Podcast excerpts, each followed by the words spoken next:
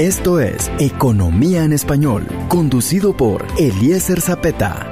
Comenzamos.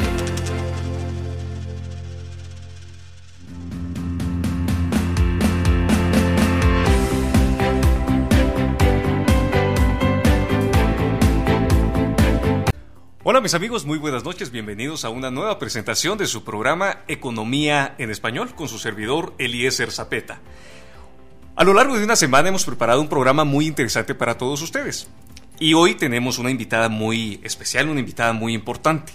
Seguramente cuando escuchen eh, de quién estoy hablando, las mujeres que nos están escuchando van a sentir inspiración, van a sentir cosas, eh, emociones, porque estoy hablando de una mujer que ha inspirado a muchas personas en este país y no solamente en Guatemala, sino a lo largo de América Latina y otros países del mundo.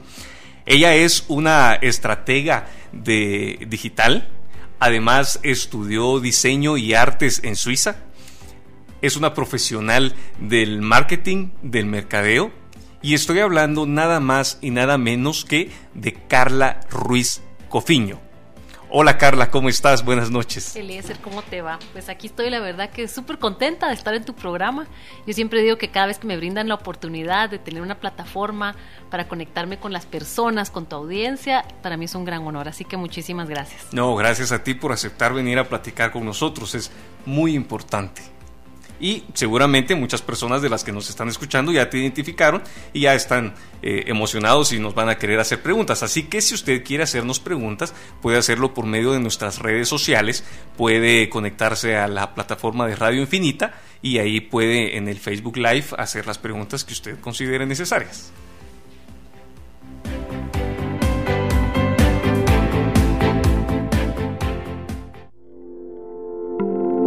Para entender lo que sucede en el mundo de hoy, debemos comprender los conceptos básicos de la economía. Te presentamos ahora la conversación entre los expertos. Acompáñanos. Vamos a ver. Estratega digital, estudiaste arte en Suiza, eres fundadora de empresas, eres conferencista, eres líder. ¿Qué más? ¿Quién es Carla Ruiz? Bueno, esos son los diferentes sombreros como títulos que uno tiene. Y sabes que hay un reto que yo invito a las personas a que lo hagan y es cómo te presentarías sin ningún título. Sin decir que soy madre, soy esposa, soy hermana también. Ajá. Pero ¿cómo lo harías? Y la verdad que yo cuando me defino, me defino como una persona eh, que decide ser positiva. Esa es una decisión que yo tomo todas las mañanas. Soy una persona que decide que quiero ser buena, que quiero hacer las acciones correctas que quiero tener una brújula moral que me lleva a donde tengo que llegar y que tengo muy firmes mis propósitos y la verdad que para mí desde que soy madre, ese puntito que es lo que se me ha vuelto muy importante, de verdad que el propósito de dejarle a mis hijos un mundo mejor y más inspirador que el que a mí me está tocando vivir ahorita, que es un mundo lindo también, pero lo podemos dejar mejor. Se me ha vuelto no solo una cosa como romántica y de verlo así, sino para mí es una misión y me lo tomo muy en serio. Así que eso es mucho lo que a mí me define. El mundo puede ser mejor si nosotros nos proponemos a que sea mejor. Creo que todas las personas podemos hacer un aporte para que el mundo sea mejor, que el mundo vaya cambiando. Definitivamente recibimos un mundo y creo que cada generación hace un aporte para que la siguiente generación eh, viva un poco mejor. Vamos eh, considerablemente evolucionando. Hay ahora, por ejemplo, tenemos la tecnología que no teníamos hace 200 años, hace 20 años incluso, tenemos mejores conectividades en la economía, que es la materia que a nosotros nos ocupa, pues hay nuevas tendencias, hay nuevos mercados, hay una mayor democratización de las finanzas, hay mucha evolución. Imagínate, si hablamos de Bitcoin y todo este tema es una explosión, pues imagínate cómo hemos cambiado. Las criptomonedas, el blockchain y todo esto que ha, ha mejorado mucho la, la, calidad de vida de las personas. Pero en tu área, Carla, ¿cómo, cómo es que todo empezó? ¿Dónde empezó Carla? ¿Cómo fue que, empezaron el camino de Carla? ¿A dónde fue? ¿Cómo, cómo, cómo empezó todo? Pues yo creo que mi historia empieza desde, desde chiquita, ¿verdad? No es, no, es, no es mi historia cuando empecé a estudiar o la universidad o mi trabajo, sino que yo creo que lo que me forma hoy por hoy es la familia que tengo. Yo soy la hermana de en medio, de tres. Yo soy la hermana pequeña de, de Wendy y la hermana mayor de Juan Carlos. Y yo creo que el ser la de en medio me definió y me formó Yo soy una persona que me encanta trabajar en equipo, soy muy flexible, yo creo que una de mis cualidades y que yo siempre le digo a la gente, miren, de las cosas que a mí me han llevado a donde estoy, entren valor en mí, ¿verdad? Porque yo sé que los estoy escogiendo porque son mejores, pero ¿qué les voy a dar? ¿Cómo los voy a, recompensar para que sea una relación ganar-ganar? Entonces, para mí, mi, historia empieza ahí, con mi familia, con una mamá que a mí me apoyó inmensamente, porque bueno, yo siempre cuento que fui re mal estudiante, pero ella siempre me apoyó y, sabía sacar en donde yo era buena. Ella siempre me decía, bueno, pero tú eres creativa, tú vas a ser artista. Esto me llevó así, fast forward, para contarte un poquito, a estar muy interesada en el arte, a pintar, por eso terminé estudiando Bellas Artes y ahí tuve la gran suerte de tener un decano que me decía, porque yo, yo decía, pero ¿cómo así? Yo me fui a estudiar a Suiza y decía, pero ¿cómo así que aquí yo venía a pintar, esculpir, pero nos están haciendo leer mucho? Decía, mira, aquí me ponen economía, justamente. Teníamos eh, geopolítica, teníamos mucha historia del arte, historia, y yo decía, no, pero aquí como que de leer todo el tiempo, si yo vengo a pintar, ¿verdad? Claro, no era eso lo que tú estabas buscando. Y... Y, y cuando él me dice, mira Carla, lo que pasa es que un artista, una persona que de verdad es una persona que de verdad tiene un mensaje, entonces, ¿qué es lo que ah, tú vas a hacer? ¿Qué es lo que quieres pintar? ¿Qué es lo, ¿Para qué vas a esculpir? ¿Qué es lo que tú quieres mover en la gente? Para eso tienes que entender el mundo. Entonces, cuando yo ya tuve esa motivación, yo quise entender el mundo, por eso terminé pasando al mundo de la tecnología, porque ya no me era suficiente una piedra, un lienzo, para realmente comunicar esta urgencia que yo tenía de decir, ala, yo ya entendí este tema del cambio climático. Yo ya entendí por qué en Guatemala a veces te roban el celular y sabes que si a mí me lo roban no me enojo porque yo digo, ¡Ah! esta persona, o sea, ¿en qué necesidad o qué vida tuvo que tener para estar allí? ¿Sabes? y entonces lo único que quieres es, en vez de enojarte, es apoyarlo y ayudarlo o ver de qué forma resuelves. Bueno, entonces eso me llevó a darme cuenta que una ventana de internet Allí yo tenía miles de posibilidades. O sea, cuando tú, en esa época, te estoy hablando hace 20 años, o sea, teníamos blogger, ¿verdad? Entonces, de repente decía, ¡Ah! Entonces, si yo puedo hacer secciones. Y entonces es como una cebolla que vas pelando. Entonces yo decía, porque yo tengo tantas cosas que decirle al mundo que yo necesito una plataforma más grande. Y el mundo necesita ser escuchado. Exactamente. Todos necesitamos ser escuchados. Mm. y, conectarnos. conectarnos entre nosotros. Hay que unir los puntos, hay que unir a las personas. Y por eso es que terminé estando en el mundo digital. Y así terminaste, o sea, de, de las artes por el concepto de pensar que debías aprender a interpretar el mundo para transmitir un mensaje, migraste a la tecnología. Exactamente. Mira qué interesante. Y eso fue por la influencia de una persona que te abrió la, la mente a una concepción diferente. Exactamente. La verdad que es tan importante tener mentores porque yo podría ir por la vida y sabes que teníamos todas estas clases en la universidad, pero hubo una persona que me hizo entender porque yo tenía todas esas clases. Y eso es tan importante. La verdad que busquemos eh, no solo rodearnos de la gente correcta, sino que de verdad busquemos modelos a seguir y mentores que nos van a cambiar la vida y guiarnos para, para sacarnos todo nuestro potencial y llevarnos por el camino correcto. No, definitivamente. Y hay mentores buenos y mentores malos. Yo creo que es bien importante saber cómo interpretar la información que llega a nosotros.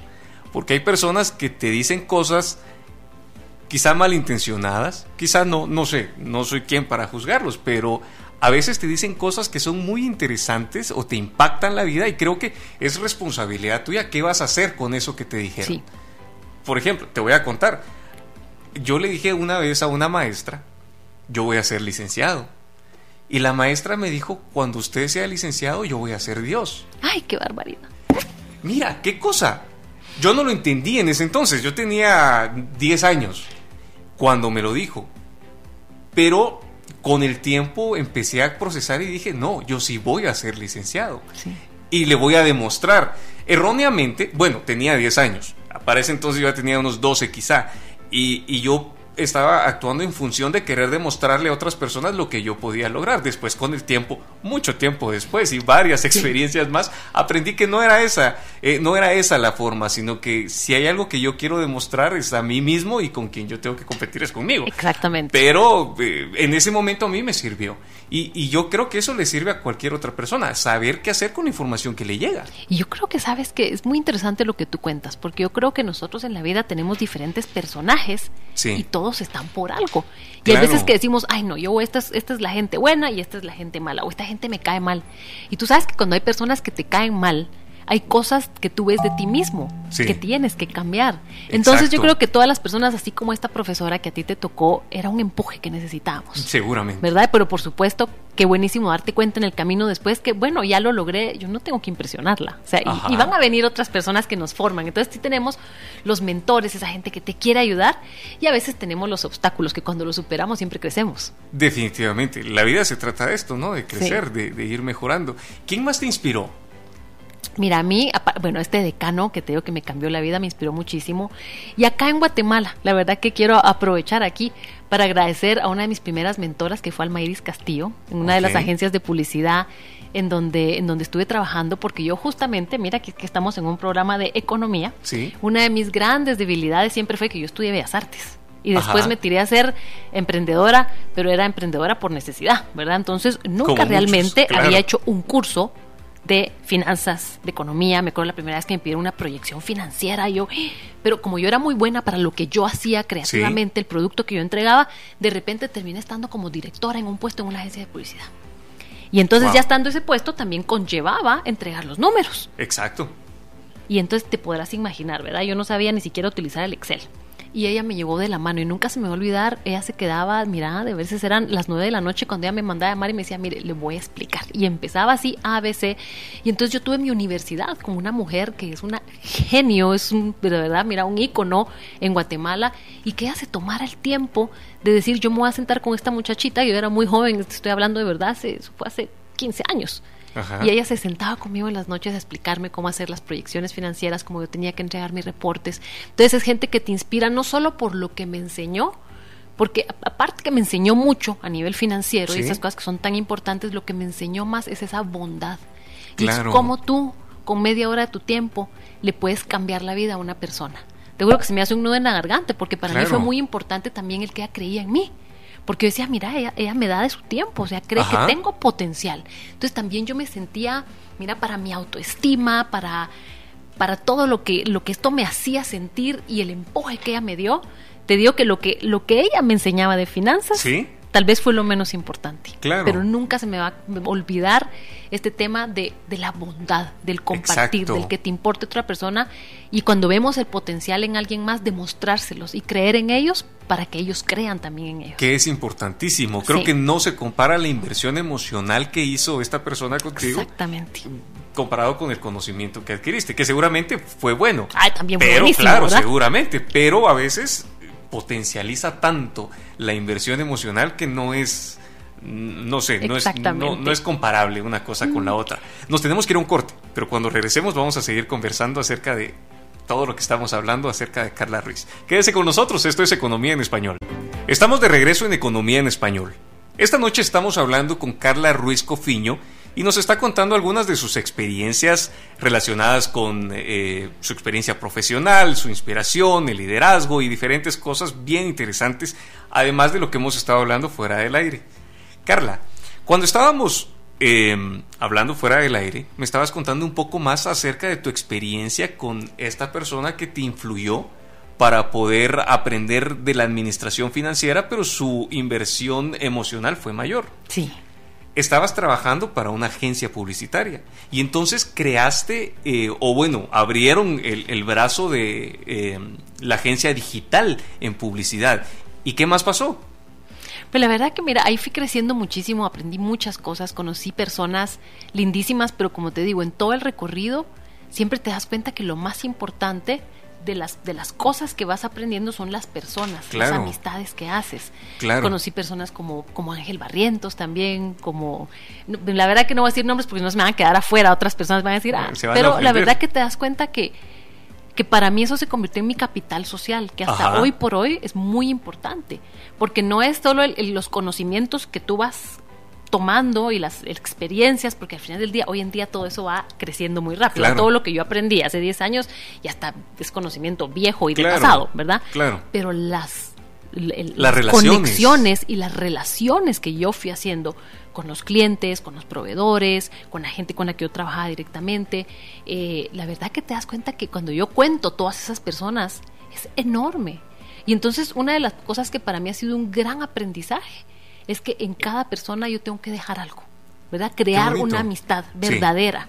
¿verdad? ¿Qué cosas puedo hacer yo por ti? No solo cruzarme por el camino de las personas, sino que siempre pensar ¿qué puedo hacer yo por ti? Interesarme por tu familia, saber si tenés perro, ¿verdad? Esas cosas que realmente importan. Entonces, a lo largo de toda mi carrera, porque después de este emprendimiento, o sea, pasamos a otro, con mis hermanos, porque siempre estamos juntos, hemos pasado por cinco diferentes emprendimientos, todo en agencia digital. Ajá. Y en cada uno aprendimos muchísimo, tuvimos socios, eh, la cantidad de clientes, la cantidad de colaboradores, empleados que tuvimos. Pero para mí yo te dijera, hay tantos aprendizajes, pero el más importante es la conexión con las personas. Saber que cada una de las personas que cruzó en mi camino me deja algo, aprendo de ellos claro. y que yo también los puedo inspirar. Sí, definitivamente. Y cuando tú me presentabas, tú decías es que Carla es líder. Y sabes que yo muy orgullosamente digo, sí, yo soy líder porque yo sé que yo puedo inspirar a mi hermana, a la señora que trabaja en mi casa, a mis vecinas, yo las puedo inspirar a decir, ya no utilicemos pajía, ¿verdad? Empecemos por cosas pequeñas, pero de repente te das cuenta que puedes influir un montón y con tu comportamiento, con tu ejemplo, lo que influyes en los niños, que es la siguiente generación. Entonces, para mí, este tema de decir, ¡Ah! tengo acceso a tantas personas que las puedo tocar, las puedo conocer y puedo trabajar con ellos, ¿qué voy a dejar? Entonces, ese fue mi gran aprendizaje. Mira, sabes que con lo que tú estás diciendo de, aportar o de dar un consejo, de inspirar, me, recuerdo una situación mía. Eh, en una ocasión yo estaba caminando en, un pasillo con un jefe mío. Y entonces, cuando vimos en la puerta de vidrio, venía un jefe que era jefe de mi jefe. Y entonces él venía caminando y mi jefe se hace a un lado y le abrió la puerta. Y le dijo, pase. Y entonces pasó la persona, muchas gracias, nos saludó y siguió. Y entonces esta persona me dijo, mira Eliezer, para que a vos te abran la puerta, primero tenés que aprender a abrirle la puerta a alguien más. Mm. Es una gran lección. Para mí fue muy importante esa lección, lo aprendí mucho. Y entonces se convirtió en un hábito para mí, aprender a abrirle la puerta, no solo a un jefe, sino a cualquier otra persona. Y fue una lección que yo aprendí. Y diferentes tipos de puertas. Claro. Porque no es solo la puerta que uno le abre la puerta del carro, la puerta para entrar a un salón. O sea, abrir oportunidades, abrir conexiones. Para mí la puerta que tú mencionas inmediata, es que hasta la visualizo, ¿verdad? Que es qué cosas podemos hacer para abrirle puertas a las personas a nuestro alrededor. Exacto. Hay un libro muy interesante que se llama Nunca coma solo Acabo de olvidar ahora mismo. él. Exacto. Sí. te escribe este libro y se vuelve muy interesante donde habla de el aporte que tú puedes hacer para una persona. Exacto. Cómo tú puedes aportarle a alguien más.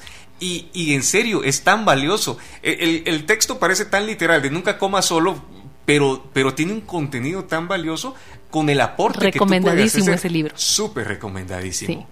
Para mí yo siempre digo que la regla número uno de construcción de capital social es que tenemos que dar antes de pedir. Exacto. Y es algo que nosotros deberíamos, sabes, que yo lo tengo en mi agenda. Yo todos los viernes yo dedico una hora y tengo un listado de personas que yo digo la verdad que son personas que quiero tener a mi alrededor, porque la vida a mí me puso pues mi círculo de influencia, yo tengo una familia que es la que me tocó, que la adoro, tengo mis amigos, tengo la gente con la que estudié, porque esos me tocaron, entonces tienes gente que Dios, el destino, lo que quieran creer, les puso en su camino y las que nos tocaron. Y ya están. Pero aparte hay un montón de personas súper interesantes claro. que yo quisiera conocer, pues yo las tengo en un listado y entonces yo las sigo en sus redes sociales, yo me, pero jamás pido nada sin antes haber dado. Entonces yo miro qué hacen, si escriben artículos los comparto, eh, trato de, ver qué es lo que les interesa, cómo les puedo yo dar, cómo les puedo yo sumar, resolver. Hay gente que pone en Facebook, miren, es que ando buscando tal cosa, yo veo cómo les resuelvo. Ajá. Porque entonces, mira, es increíble la cantidad de amigos virtuales que yo he hecho pero que al final de la vida nos hemos conocido y que hoy por hoy yo te digo que tengo amistades de personas alrededor del mundo que están dispuestas a darme la mano y que cuando yo he llegado al país de ellos me van a recoger al aeropuerto. Exacto. Entonces ahora realmente con las redes sociales y el Internet ya no hay barreras y, y la construcción de capital social trasciende fronteras. Definitivamente. Y puedes hacer un aporte por medio de uno de tus aparatos tecnológicos, puedes ayudar a cualquier persona, es muy fácil aportar para la vida de otras personas, influir positivamente. Pero bueno, hablamos de lo positivo, de lo bonito. ¿Y las crisis, Carla? ¿Cómo se manejan? ¿Has tenido tú una crisis existencial, una crisis profesional? Definitivamente, sí he tenido muchas crisis. Eh, te diría que la crisis más reciente tal vez ha sido la maternidad. ¿Verdad? Porque yo estaba acostumbrada a llevar un ritmo de trabajo en el que pues, yo había ya descubierto qué es exactamente lo que me gusta después de varias crisis existenciales, ¿verdad? Porque en un momento dado tú sabes que nosotros llegamos a tener tanto éxito que teníamos un equipo, éramos más de 80 personas, de verdad, entre diseñadores, programadores, project managers, todo lo que tú necesitas para hacer desarrollos digitales. Y era súper emocionante, pero yo no era tan feliz. Ah, puchica. Entonces ahí es donde tú decís, a la me levanto a las 8 de la mañana, tengo hora de entrada, no tengo hora de salida, es súper lindo y toda la gente te dice, bravo, qué bien lo que están haciendo, pero yo al final como persona ah, no, me estaba tan feliz. Esa, fue tal vez una de mis primeras crisis existenciales que me llevó a mudar y decir, yo necesito encontrar lo que a mí me encanta, para lo que soy buena, por lo que me pueden pagar y que además genera un impacto positivo en el mundo. Y por eso es que terminé fundando Digital Awareness, en donde a mí de verdad que a mí me apasiona hablar, ¿verdad? Y me apasiona compartir. Me gusta mucho aprender cosas nuevas, como digerirlas, traducirlas a un lenguaje fácil de entender y entonces explicarlo a las personas, ¿verdad? Y sobre todo en el tema digital. Y después de tantos años de estar en la tecnología, yo quería enseñar a las personas a cómo utilizar la tecnología con ética, con un impacto positivo. Con responsabilidad. ¿Verdad? Y entonces yo ya estaba haciendo esto que me encantaba. Yo estaba dando charlas, conferencias alrededor del mundo. De verdad que mira, he viajado, estaba en los cinco continentes y la gente encima me paga por hacer wow. eso. Pero entonces de repente me viene la maternidad, ¿verdad? Que imagínate un sueño para mí, ya yo era grande, tenía 40 años. Y cuando nace mi bebé, o sea, yo decía, ay, ya no voy a ser feliz nunca más, porque si viajo, estoy dejando a mi bebé y no soy feliz. Y si me quedo, no estoy trabajando y tampoco soy feliz. Exacto, porque esa combinación, ¿cómo la manejaste? La verdad que he, estado tan mental, porque yo misma me estaba bloqueando y yo misma me estaba boicoteando al decir, ya no soy feliz. O sea, o uno o el otro, ¿verdad? Porque a veces nos ponemos como que queremos las cosas que sean blanco y negro, ¿verdad? Entonces sí fue un proceso. Mira, yo ya la verdad que con todo el tema de la caída de mi cabello, para los que no me conocen y solo me están escuchando, pues yo tengo una condición que se llama alopecia y pues no tengo cabello. Ya después de 25 años, la verdad que a mí me encanta mi look, pero en el momento que me sucedió, pues sí tuve una gran depresión y entonces yo aprendí a trabajar mucho cómo superar alguna adversidad y todo a través del poder de tu cerebro, ¿verdad? Cómo tú manejas tus neurotransmisores, eh, las endorfinas, la serotonina, son cosas que tenemos adentro y que hay que activarlos. Entonces yo desde los 19 años estoy muy acostumbrada a que cuando algo sale mal, yo me activo, yo hago ejercicio, yo como saludable, hay que meditar, o sea, hay cosas que tú puedes hacer para el, agradecimiento, hay eh, challenges, hay estrategias de agradecimiento que te reconectan el cerebro. Entonces, en esta crisis de mi maternidad, tal vez que, ha sido de las más difíciles, porque de repente el mundo se vuelve y me entró un gran, una gran depresión postparto que yo ni sabía, porque nadie lo habla. ¿Verdad? Todo el mundo te tenés que estar agradecido de tu bebé y porque la verdad es que imagínate, la tenés una felicidad y una ternura de ver a tu hijo y un amor incondicional que, bueno, los que son padres me entenderán. Claro. Pero al mismo tiempo tienes unas tus hormonas ahí que te hacen estar que te lloras y que yo decía, ¿cómo voy a llorar si yo tengo que estar agradecida? Entonces toda esta crisis y al mismo tiempo de no poder trabajar, ¿verdad? Porque yo decía, sí, yo quiero este compromiso, pero, pero no quiero dejar a mi bebé. Entonces la verdad que fue un año que fue eh, esta crisis existencial, que la verdad que lo pones muy bien porque decía, ¿y qué hice? Sí. ¿Verdad? Y después de, pasar por otro proceso, pues uno siempre aprende. ¿Cuántos años tenías en ese momento? 40. 41, porque 41. 40 quedé embarazada, 41 tenía en ese momento ya. Y entonces yo decía, ¿y será que voy a poder ser exitosa otra vez? ¿Será que voy a trabajar? Y yo, como yo hacía muchas cosas, porque aparte de que hago eh, pues mi trabajo eh, como experta digital, pero también me encanta ser activista social, me encanta hacer cosas de empoderamiento de la mujer, me encanta ser mentora, todo eso requiere mucho tiempo. Seguro. Y de repente decía, ah, no, pero ¿cómo así? Mi bebé requiere, necesita más tiempo de mí. Entonces, por eso me gusta mucho la palabra que tú usas, esa crisis existencial, porque sí la viví muy fuerte en ese momento, decir, tengo que rediseñar mi vida, ¿qué, qué, hice? Y al final te vas dando cuenta que si tú te... Hay una cosa que a mí me enseñaron, y es que no se trata de tiempo, de que tú para hacer todas las cosas, se trata de energía y se trata de qué es lo que le vas a dedicar a cada cosa.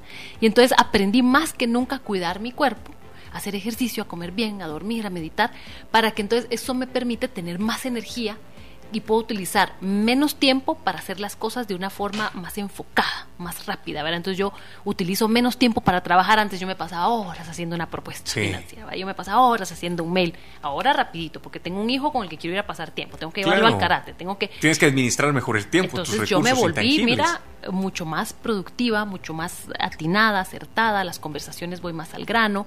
Y entonces al final esta crisis me llegó a demostrar que, que, lo podemos todo y me llegó a dar mucho respeto por las mujeres también. Porque antes yo también decían, Carla, ¿y qué se, qué se siente ser una mujer exitosa en un mundo de hombres? yo decía, pues la verdad que yo no le veo lo difícil. Pero yo, la verdad que no sé qué dicen de que tanto de que hay que trabajar, ¿va? y haciendo mamá, sí te puedo decir que admiro tanto a todas las mamás. Un saludo cariñoso para todas las mamás solteras también, que le hacen de mamá y papá. O sea, de verdad, este amor, esta, esta, esta cosa de tener la casa con comida, con ropa lavada, que trabajan, que juegan con sus hijos.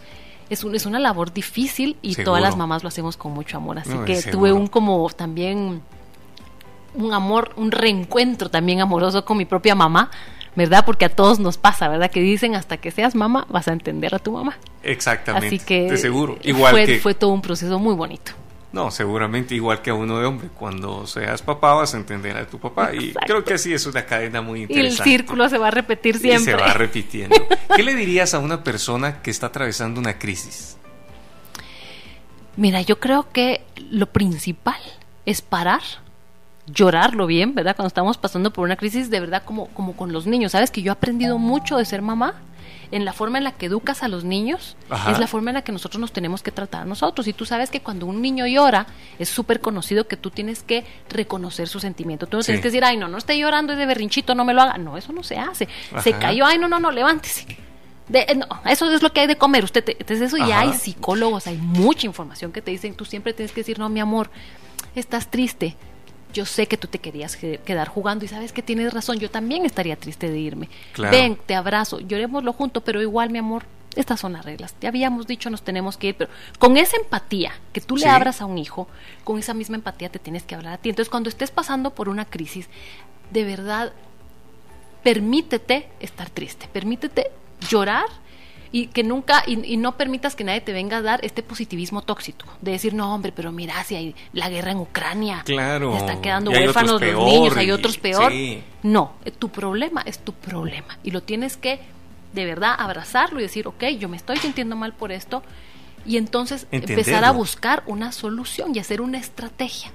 Pero lo que necesitamos, y este es el punto muy importante, es que nuestra mente tiene que estar clara para poder buscar soluciones. Claro, seguro. Porque muchas veces lo que no pasa es que cuando estamos tristes o estamos en un problema, lo que hacemos primero es encerrarnos. ¿Verdad?